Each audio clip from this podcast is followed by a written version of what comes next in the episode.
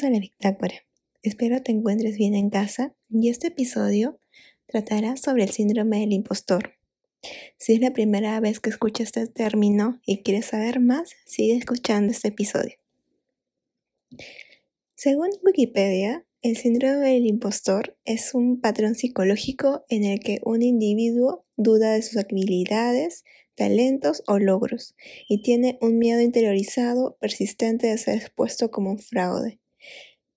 Este síndrome suele suceder mucho a las personas que se encuentran en las carreras de tecnología, pero en general a, todos en algún momento nos suele pasar cuando, por ejemplo, postulamos a, trabajos, a aprender algo nuevo, a intentar algo nuevo a crear quizás, este, no sé, un emprendimiento, a crear, eh, ahora que eh, tenemos todo a nuestro alcance y podemos acceder a diversos tutoriales, a diversos cursos.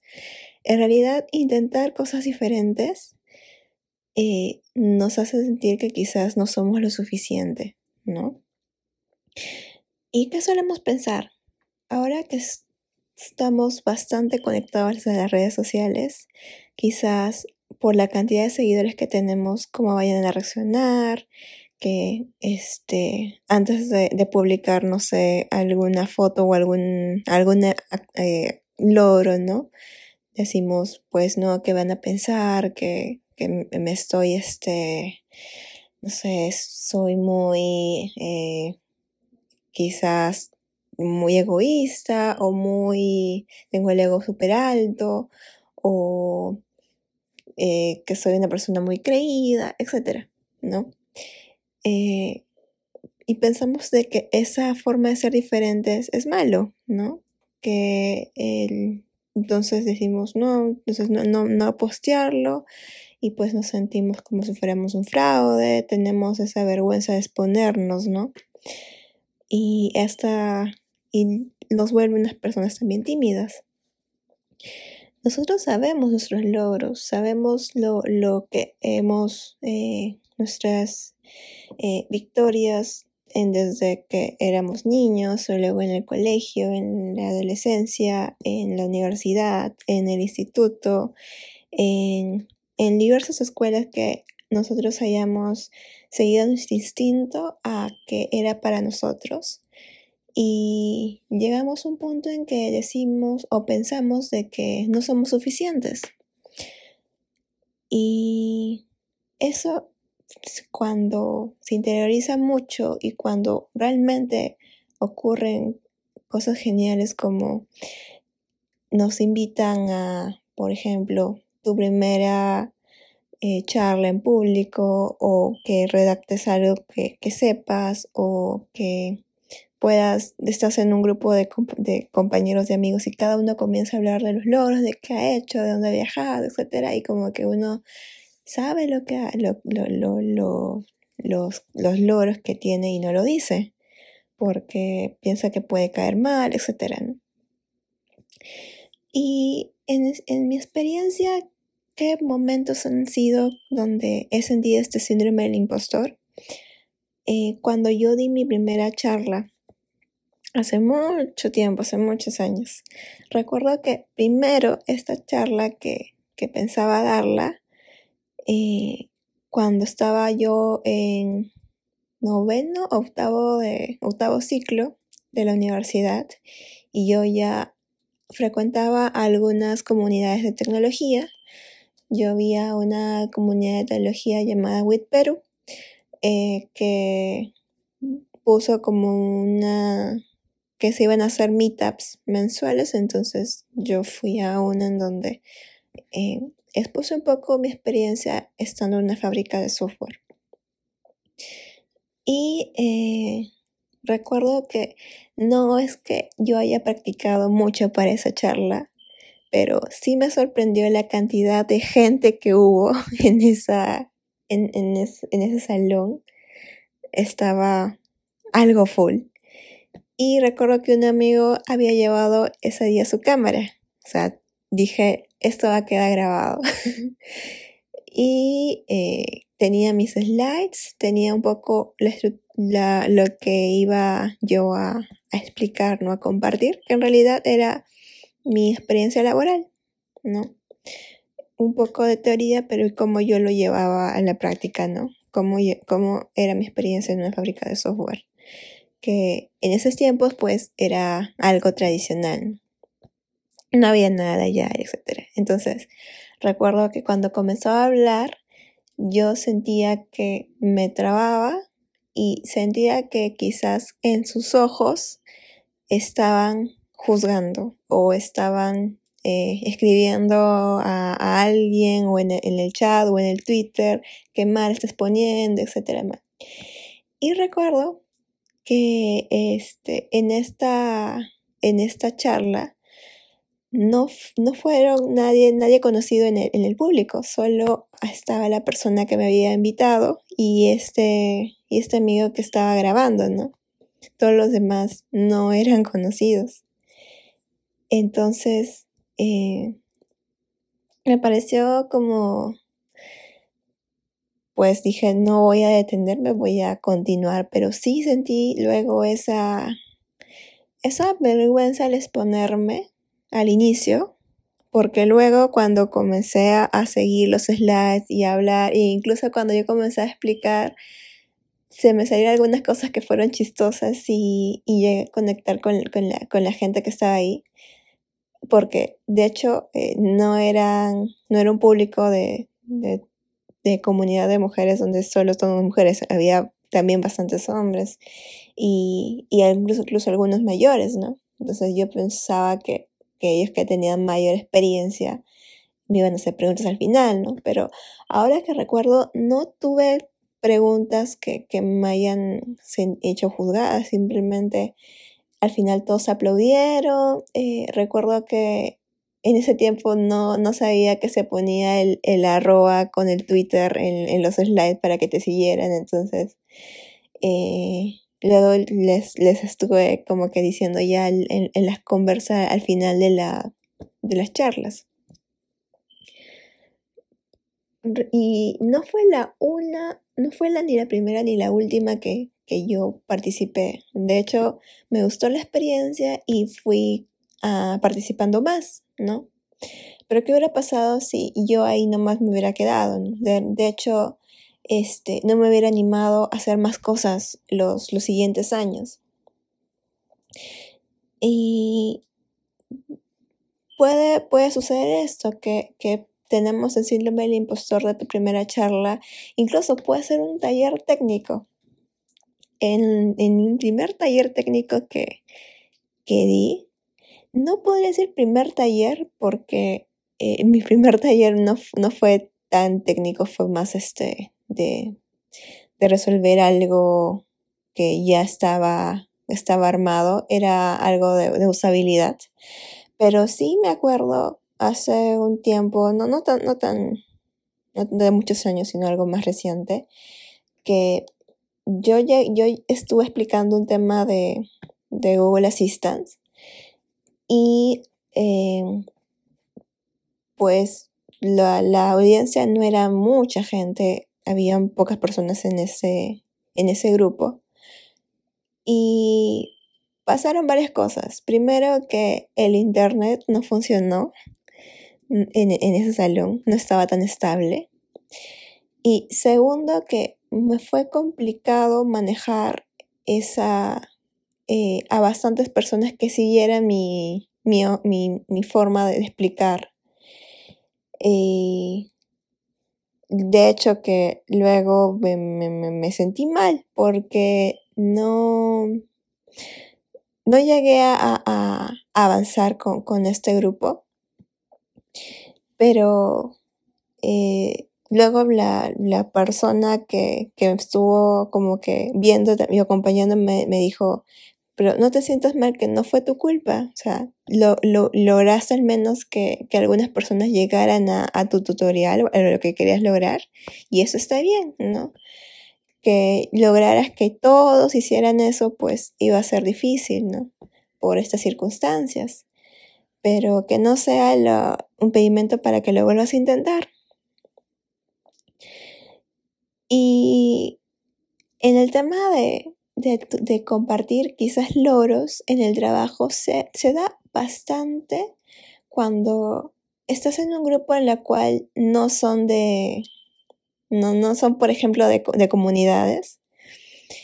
Y cuando he compartido quizás, cuando he querido compartir logros de, que he tenido como que, ah, he dado mi, mi, mi taller, por ejemplo, de, de Machine Learning, de Python, de Cloud, etc. Eh, cuando lo, he compartido con, a veces quizás con, con tanta alegría, eh, a veces también cuesta llevar esa, esas, ese ánimo y que pues digan también, ah, pues nos, nos parece bien, ¿no? Que, que, que estés haciendo eso. Y cuando de ahí en, en, tu grupo, ¿no? Viene a pasar el, no sé, quizás alguien senior o, o, líder, no sé, este, vamos a poner un rango más alto, ¿ya? Ahí es donde siento que dar estos detalles, ¿no? No va a ser tan cómodo o sentimos a veces alguna vergüenza. Esto me daba quizás hace eh, muchos años, cuatro años, cinco años, cuando estaba en el trabajo y pues salía algún flyer de este que iba a exponer o algo decía, no, tengo en mis redes sociales agentes del trabajo, a gente de, de, la universidad, qué roche ponerlo, ¿no? Y mis amigos y mis amigas decían, pero ponlo, no pasa nada, ¿no? Eh, y lo dudaba, pero luego dije, pues tengo que aceptar y, y, felicitarme a mí misma, ¿no? De que lo estoy haciendo y esto puede animar a que también más gente de mi red también se anime.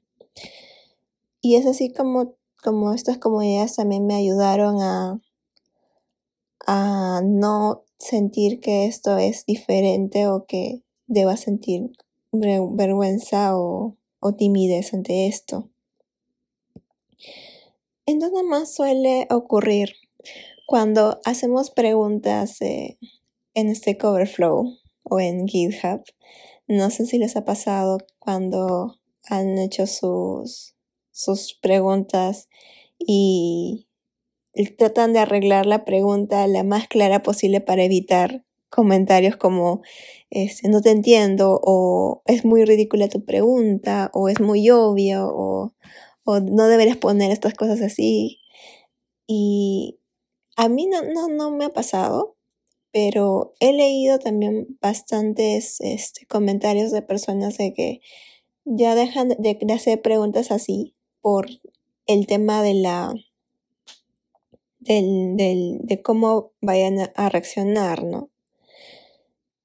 Y, es por ejemplo cuando comencé este podcast, tenía esa vocecita de no, todavía falta, faltan todavía quizás algo que debas ajustar, eh, espera un poco más y todo. Entonces también tuve que silenciar esa vocecita para poder avanzar este proyecto. Y estoy aquí. ¿Y qué pasa cuando, por ejemplo, logramos algo realmente bueno? Recuerdo que hace unos años logré un grant para viajar a San Francisco y, poder asistir a un evento en tecnología. De hecho, yo estaba muy orgullosa, pero quería compartir solo a las personas más cercanas. Y a veces dices, no, no debería compartir más allá porque van a, puede que sean bastante negativos o, o te van a decir lo malo o este, etcétera, que pueden pensar, ¿no? que puedan juzgar de ti, pero no lo has escuchado, simplemente lo estás pensando. Y cuando pasa estas cosas, por ejemplo, eh, te aceptaron tu, tu, tu charla a una conferencia internacional, dices, wow, entonces se han alineado mis chakras, se han alineado las estrellas, este, fue suerte, eh, quizás el que estuvo seleccionando estuvo de buen humor. Entonces no damos crédito a lo que sí valemos con el esfuerzo que hemos tenido. Quizás esta charla es de un contenido súper único y especial por lo cual te eligieron. Y esto a veces no es validado por nosotros mismos. Y pasa eso mucho con los comentarios buenos y malos que recibimos. Cuando recibimos los comentarios buenos, por ejemplo, eh, pones en, Facebook o en LinkedIn o en Instagram algún logro tuyo, ¿no? Por ejemplo, eh, hoy saqué esta calificación en, en tal examen. O este, hoy hice mi primer post, ¿no? O hoy comparto esto, esto algo bueno que me ha pasado el día de hoy. A los comentarios buenos decimos, ah, no, no, que nos digan este, o que nos pongan, nos expresen cosas bonitas, cosas buenas. Lo pasamos bien.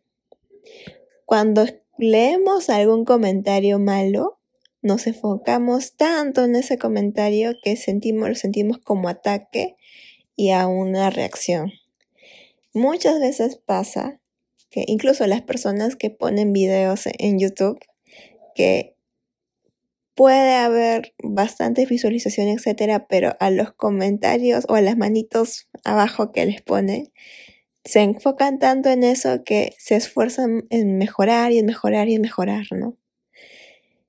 Y es como que no, no es siempre cumplir con las expectativas de todos. Por eso es importante reflexionar primero si el logro que estamos teniendo hasta ahora, hasta el día de hoy, no, hasta el año y fecha y día de hoy, eh, todos los, los logros profesionales, personales, eh, que hayamos tenido así sean muy pequeñitos, hay que aplaudirlos y tenerlos súper cerca para cuando pasen estos, quizás estos momentos en los cuales son muy retadores y nos hagan dudar y nos hagan decir, no, esto parece como que comenzar de cero o esto es muy complicado. ¿no? no nos permita eh, avanzar, no, no, no nos, nos estopee y al final no lleguemos a, a cumplirlos, ¿no? Y ahora que estamos cerca del, del Día Internacional de la Mujer, a, a pocos días, ¿cuáles son quizás algunas de las consecuencias que puede tener el síndrome del impostor en el campo de tecnología? Pues quizás por esta este juzgamiento o esta exposición que puedan tener ante comentarios a veces desubicados o a veces no, que no reflexionan bien que, que no es lo correcto, hace que haya menos participación de mujeres en tecnología por el hecho de que no es un espacio seguro, que no, no se animan a, a sentirse cómodas en, en dar estos primeros pasos, ¿no? Y en general, cuando se, se, tiene un, se tiene un gran alto de este síndrome del impostor, tu talento no lo llegas a explorar ni a explotar.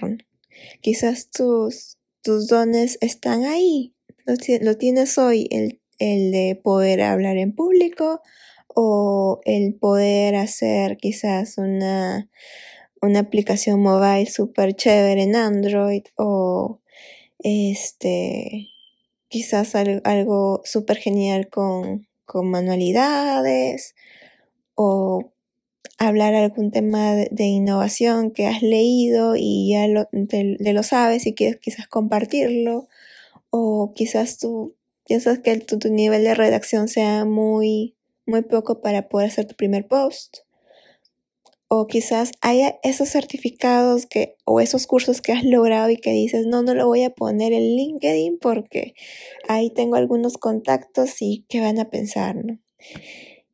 Primero es bueno pensar qué voy a pensar yo. Siendo LinkedIn, Facebook o, Instagram donde se posteen estos logros, donde tú quieras compartir estos logros, si para ti es bueno compartirlos, para ti es bueno elogiarte, es bueno, apláudete y hazlo. Y no solo compartirlo en redes sociales, hablando con, alguien por teléfono, con la familia, con los amigos cercanos, eh, con los que tengamos confianza en el trabajo, compartir estos logros, así sea conversando en, en un chat por Zoom o por Teams, que, que hemos logrado X cosas, es, es un, nos ayuda a sentirnos muy orgullosos de nosotros mismos. Entonces, ¿qué debemos hacer para silenciar este síndrome del impostor? Encuentra un equipo que te apoye, que tengas un círculo de confianza, ya sea en una comunidad, ya sean tus amigos cercanos, en la familia. Eh, un, un, espacio en el cual tú puedas decir en voz alta, he logrado esto, esto, esto, y sientas que esa, esa exposición o esa sentir de, que no es suficiente o quizás soy un fraude, no, no se sienta. Nadie somos, nadie fracasa, simplemente encontramos formas las cuales no llegamos a esa meta, ¿no? Pero nadie, nadie llega a fracasar. Anota tus logros como paso dos. Primero, pas, primer paso era encuentra un equipo que te apoye, un, o sea, un círculo de confianza. El segundo, anota todos tus logros desde el colegio, en la universidad, eh, ahora en el trabajo, quizás en cuarentena, todo lo que hayas aprendido, lo que hayas descubierto, lo que sea para ti algo único y algo que con mucho esfuerzo lo hayas logrado, anótalo para ti y tenlo presente para cuando necesites quizás un veías hacer algo, algo diferente o, o quiera o te, dé ese, ese, ese, pensamiento de que, de que no eres suficiente o eres un fraude en algo, pues cheques que aquí hay evidencia real de lo que sí has podido lograr. Y a veces me ayuda eh, verme un espejo y, y, enorgullecerme de, de lo que he logrado hasta hoy, ¿no? Haber logrado distintas cosas en la comunidad, haber viajado a, a, estas, a estas conferencias de, de tecnología, a tener a equipos de, en la comunidad en la cual me siento muy contenta y muy en confianza. Eh, haber logrado eh, distintas publicaciones y posts, la cual ha ayudado a, muchas personas a, aprender.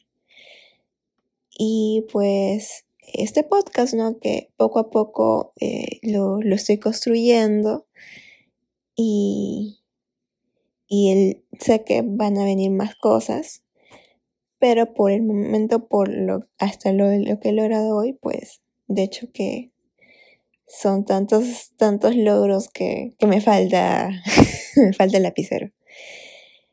Y, y así cada uno tiene sus únicos logros, así sean pequeñitos o super grandes, la cual uno debe aplaudirse y tener siempre presente que esto es lo que nos hace únicos y poco a poco bajar ese, ese nivel de, vergüenza de poner exponernos a, a los comentarios negativos. Los comentarios negativos, las opiniones negativas, como la, la gente dice, este, los haters gonna hate. Siempre van a ver. Haces algo bueno, van a opinar. Haces algo malo, van a opinar. Pero la opinión más importante es la tuya. Así que eso hay que tenerlo muy en la mano. Y antes de, terminar, había dos eh, recursos que encontré.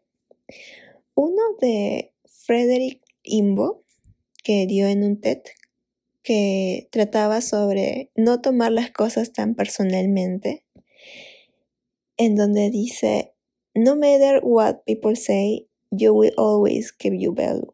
Es decir, no importa lo que diga la gente, siempre mantendrás tu valor no importa en el círculo que estés, en el espacio, siempre cuando recuerdas cuánto vales, cuánto es lo que has logrado este último año o desde tu infancia si quieres enumerarlo, todo eso Es lo que importa. Y de Marianne Williamson, un libro llamado A Return to Love.